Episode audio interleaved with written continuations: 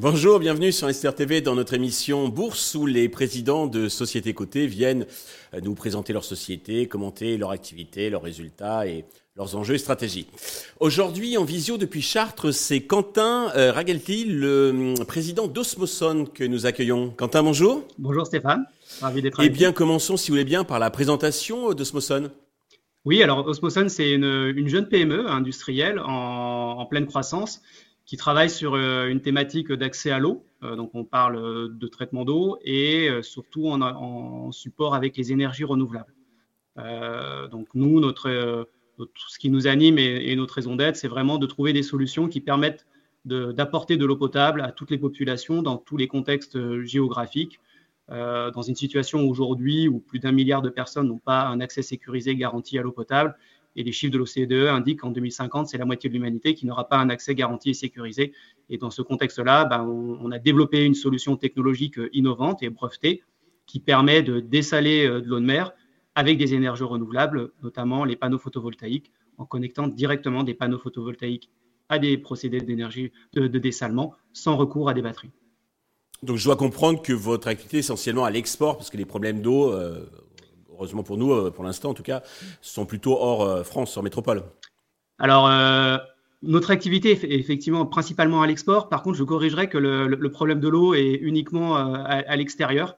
je veux dire, le, sujet, on n'en parle pas encore complètement en France, mais il est à nos portes. Hein. L'Angleterre a fait un schéma directeur avec du dessalement. L'Espagne a annoncé 2 milliards d'investissements, dont du dessalement. L'Italie vient d'annoncer aussi un, plan d'eau sur l'eau avec du dessalement. Donc la question, euh, elle est quand même très, très, très prégnante en, Europe. Mais effectivement, notre activité est euh, à l'export. On travaille dans plus de 30 pays, euh, principalement continent africain, océan Indien, Asie du Sud-Est et Pacifique Sud. D'accord.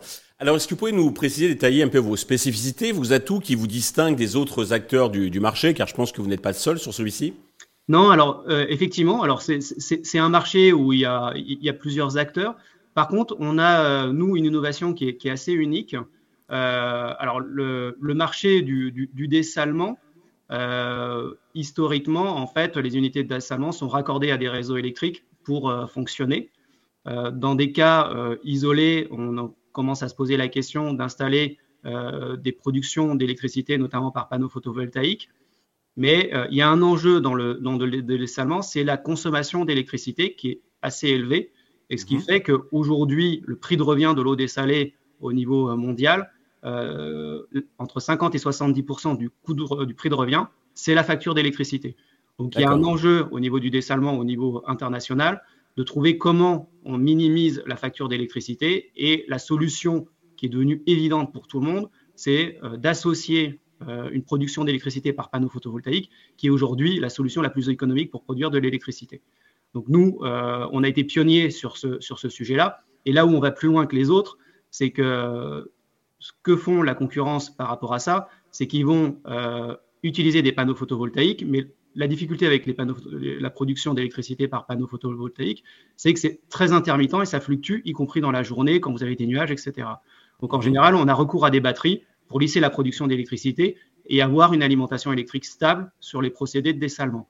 Nous, on a choisi de ne pas fonctionner comme ça, s'affranchir de batterie, de garder cette intermittence de production électrique et d'adapter les procédés de dessalement pour qu'ils puissent fonctionner à régime variable en fonction d'une production d'électricité qui est variable. D'accord. Alors, vous avez euh, décidé donc d'introduire votre société sur Euronext euh, Gross le 4 juillet prochain. Est-ce que vous pouvez nous décrire un petit peu les modalités de l'opération?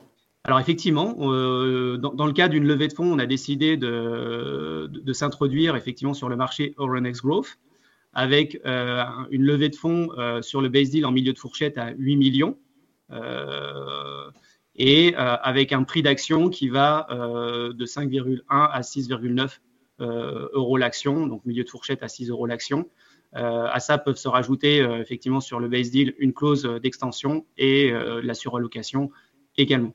Donc on est sur un, base deal en milieu de fourchette à, 8 millions, mais qui en fonction euh, bah, des conditions de souscription et euh, de, clauses d'exercice sur l'extension et la surallocation, euh, jusqu'à 12 millions en, termes de collecte. D'accord. Quelle est la proportion entre le, placement investisseur qualifié et grand public?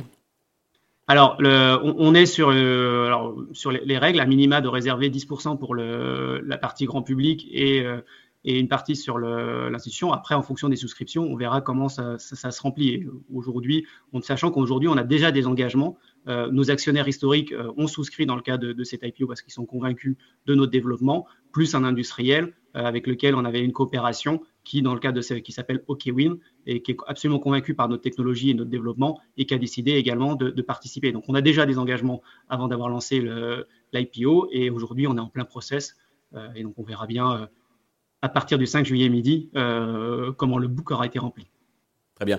Quelle est votre motivation? Quels sont vos objectifs à venir euh, vous côté aujourd'hui? Alors, les motivations, c'est vraiment, on est en pleine croissance. Euh, on a une forte accélération de notre chiffre d'affaires sur les dernières années et des perspectives assez importantes. il y a une nécessité pour nous de continuer cette croissance organique en intensifiant le développement commercial.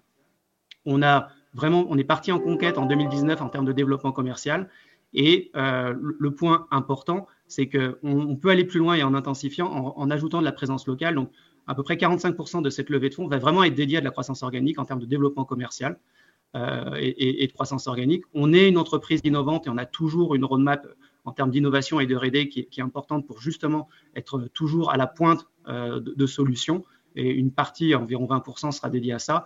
Et en même temps, on est sur des réflexions éventuellement de build-up et d'acquisition externe euh, de croissance externe et euh, une partie pourra éventuellement aussi rentrer dans ce cadre-là sur la levée. Sur les prochains mois, quelle est votre stratégie? Quels sont les, enjeux? Quels sont les facteurs qui, qui nous font considérer que votre développement commercial donc, est un succès ou pas?